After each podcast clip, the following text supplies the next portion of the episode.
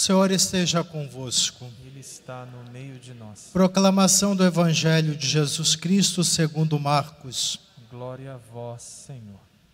Naquele tempo, Jesus tomou consigo Pedro, Tiago e João e os levou sozinhos a um lugar à parte sobre uma alta montanha e transfigurou-se diante deles.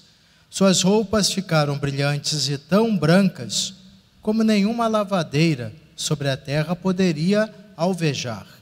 Apareceram-lhe Elias e Moisés, estavam conversando com Jesus. Então Pedro tomou a palavra e disse a Jesus: Mestre, é bom ficarmos aqui.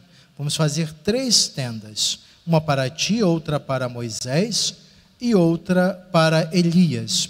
Pedro não sabia o que dizer, pois estavam todos com muito medo. Então desceu uma nuvem e os encobriu com sua sombra.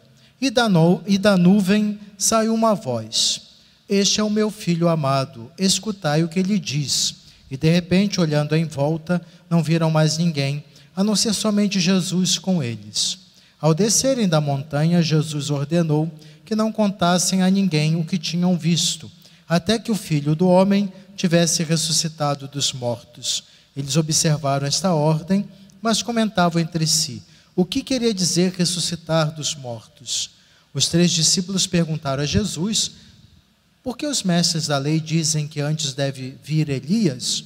Jesus respondeu: De fato, antes vem Elias para colocar tudo em ordem. Mas como dizem as Escrituras, que o filho do homem deve sofrer muito e ser rejeitado, eu, porém, vos digo: Elias já veio, fizeram com ele tudo o que quiseram exatamente como as Escrituras falaram a respeito dele.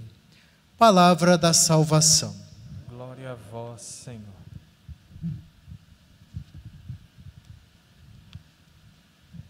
A primeira leitura de hoje nos fala sobre o uso correto da língua, da comunicação. São Tiago, portanto, nos ajuda a refletir sobre a importância de cuidar bem e com prudência é, nós utilizarmos o órgão da fala, que é muito importante, estabelece comunicação. Deve ser assim: comunicação e construir relações positivas. Infelizmente, sabemos muito bem, não é isso o que acontece. Mas quando a pessoa, na sua caminhada de fé, se empenha no controlar a sua língua, não é intempestivo, não fala demais, procura prestar atenção, ter cuidado, ele demonstra que está caminhando essa pessoa na maturidade, procurando desta forma ser prudente no falar, na, nas relações. Demonstra, como eu disse, maturidade, porque tem muitas pessoas que acham que são verdadeiras e corretas falando o que vem à cabeça. Eu entendo isso como falta de educação, despreparo incapacidade de discernir. É preciso sim ser verdadeiro, falar com é, autenticidade. Falsidade não adianta. A língua fala uma coisa e o coração está longe, não adianta. Mas é preciso também pensar no, no, no falar e o, as consequências, porque também devemos ter esse cuidado na questão da caridade. É, uma vez eu li uma mensagem interessante que dizia o seguinte sobre a questão do cuidado da língua: Se estás para lançar a seta da verdade, primeiro molhe, molhe a ponta da seta no mel, ou seja, procure fazer com caridade, porque mesmo a verdade, quando é falada com agressividade, com arrogância, você desrespeita a própria verdade.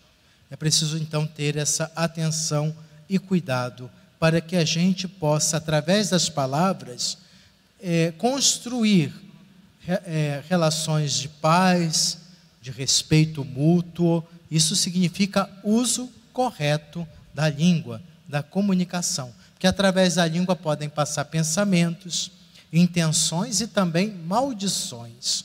Que, e podemos, por causa da língua, quebrar relações comunitárias, eclesiais, relações familiares ficam estremecidas, convivência do casal, a vida da igreja.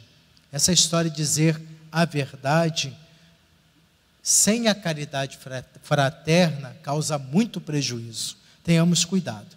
Queremos demonstrar maturidade, é, atitudes mais adequadas de pessoas de fé, então no aspecto de fé e humano também, vamos utilizar sabiamente a nossa língua, o falar, o comunicar. Seja para bendizer o Senhor, para ajudar o próximo, construir relações autênticas, porque ofender o próximo é ofender o Criador.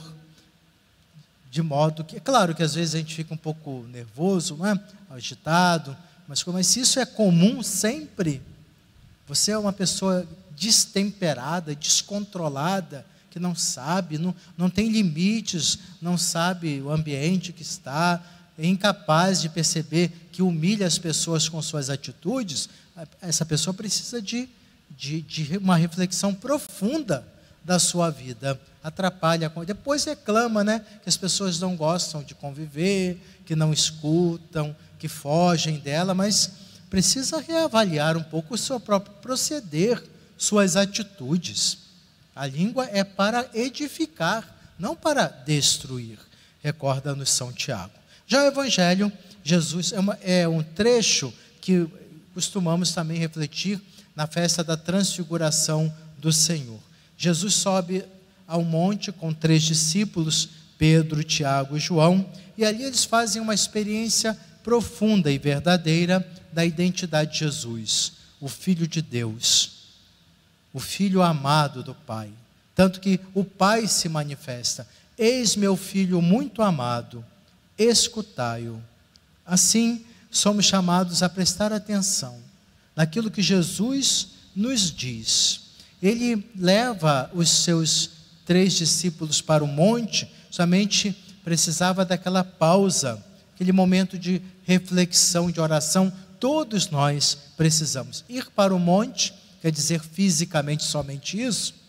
Realmente a montanha facilita pelo silêncio, pela natureza, mas podemos fazer o nosso monte no lugar nosso cotidiano, momento de silêncio, de oração, por mais difícil que seja, deveríamos tentar para reavaliar sempre mais aquilo que nosso caminhar pautado na palavra de Deus, o sentido que procuramos dar à nossa vida é a experiência com Jesus que transfigura, Ele que se transfigura e transfigura o mundo, a nossa vida, para que possamos descer, descer é, é conduzir a nossa vida nas atividades do cotidiano, nas relações, uma experiência mais profunda com Deus. Mas é preciso escutar, cada dia mais urgente, hoje, nós cristãos, nossas comunidades, nos colocar à escuta da palavra de Deus. E a palavra de Deus feito carne, que é Jesus. Nós queremos ser servos da palavra, ser servos significa prestar atenção, nos alimentar e não cair na tentação de é, interpretar a palavra ao nosso jeito, ao nosso modo. Ser ouvintes da palavra é ter a coragem de prestar atenção que nos diz Jesus e a coragem de até fazer a mudança necessária em nossa vida, que não é fácil, porque nos acomodamos, preferimos esse jeito de ser que temos, muito mais cômodo, a termos que mudar, nos transfigurar através da palavra do Senhor. Mas é o convite, é a proposta de Jesus, é o que nos fala o Senhor. Escute o meu filho, escute Sua palavra. Permita com que essa palavra penetre seu coração. Faça essa experiência e acredite que o mundo pode ser transfigurado, que nós podemos nos transfigurar, sentido de mudança, porque Jesus nos, é, através de sua entrega, ele nos agraciou com o dom de ser filhos de Deus. É possível sim, se acreditarmos no poder da graça de Deus em nossa vida escutemos o Senhor e façamos a experiência da mudança. Amém.